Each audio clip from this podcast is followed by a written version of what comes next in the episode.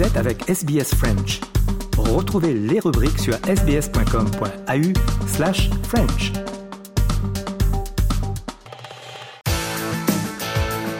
Vous êtes passionné de films? SBS On Demand a des centaines de films disponibles, visionnables à n'importe quel moment. Pour le meilleur des films dramatiques, des documentaires, des films d'horreur, des comédies et des films d'amour, allez sur sbs.com.au slash on demand. Allez, c'est maintenant l'heure de parler du personnage de la semaine avec Valentine Saboureau. Aujourd'hui, nous parlons de l'avocate Gisèle Halimi, à qui Emmanuel Macron a rendu hommage national ce 8 mars lors de la journée internationale du droit des femmes. En effet, et ce n'est pas un hasard si le président a choisi cette date pour célébrer Gisèle Halimi. Après son décès le 28 juillet 2020, Emmanuel Macron avait déjà réagi dans un tweet élogieux. La France, écrivait-il, par une républicaine passionnée qui, comme avocate, militante et élue, fut une grande combattante de l'émancipation des femmes. Figure très populaire, elle permet surtout au chef de l'État de s'emparer aujourd'hui d'un nouveau sujet de société en pleine grogne contre sa réforme des retraites. À l'occasion de cet hommage, il a en effet annoncé son souhait de faire inscrire le droit à l'interruption volontaire de grossesse dans la Constitution. Considérée comme une diversion par certains, cette annonce va néanmoins dans le sens d'une demande formulée depuis longtemps par les féministes du monde entier. Elle a d'ailleurs été saluée. Alors justement, quel est le rapport entre Gisèle Halimi et le droit à l'avortement? Avec Simone Veil, Gisèle Halimi est une figure centrale du combat des femmes pour le droit à l'avortement.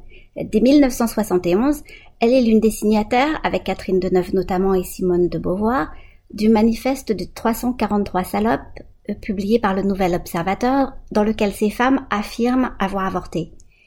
Dans la foulée, elle crée une association qui se donne pour but de représenter gratuitement euh, celles qui passent par là et de faire réviser la loi répressive en vigueur à l'époque. Deux procès associés vont alors profondément changer le cours de l'histoire. En 1972, la jeune Marie-Claire Chevalier est poursuivie pour avoir avorté clandestinement à 16 ans après un viol. Celles qui l'ont aidée sont aussi mises en cause. Sa mère, des collègues de celle-ci et la femme médecin qui a pratiqué l'acte. Toutes seront défendues par Gisèle Halimi au cours de deux procès retentissants dits de Bobigny. Ce qui est extraordinaire dans ces affaires, c'est que Gisèle Halimi va renverser les points de vue. Au lieu que se tiennent les procès des accusés, c'est la loi elle-même qui sera mise en accusation. Pour cela, l'avocate fera appel à de grands témoins, professeurs, philosophes, hommes politiques, mais surtout, elle gagnera le soutien de l'opinion en médiatisant les affaires. La plupart des accusés seront relaxés et une seule peine de prison avec sursis sera prononcée. Finalement, Gisèle Halimi a ouvert la voie à la dépénalisation de l'IVG qui sera finalement votée dans la loi Veil en 1974. Oui, mais Gisèle Halimi a porté d'autres combats féministes, n'est-ce pas? Oui, et sans doute cette force de caractère lui vient-elle de son enfance. Il faut savoir qu'elle est née en Tunisie en 1927 dans une famille juive modeste où elle a vécu comme une injustice la différence de traitement entre ses frères et elle. Elle a fait la grève de la faim pour ne pas avoir à les servir. Et à 15 ans, elle a refusé le mariage arrangé auquel on la destinait. Elle s'est battue pour avoir la liberté de lire et de faire des études supérieures. Tout cela a forgé son caractère. Outre son combat pour le droit à l'IVG, elle a aidé les femmes et les hommes en travaillant à la criminalisation du viol. Cette avancée a notamment été permise par un autre procès marquant qui s'est tenu en 1978. Elle y défendait Anne Tonglet et Araceli Castellano, violées et battues pendant plusieurs heures par trois hommes, quatre ans auparavant. On écoute Gisèle Halimi. Vous savez, moi, si je mène ces luttes, c'est que, c'est que je dois être optimiste, autrement je les mènerai pas. Je pense qu'en tout cas, l'enjeu est très important. Vous savez, ça n'est pas un procès de viol, l'enjeu. C'est pas une condamnation ou un acquittement.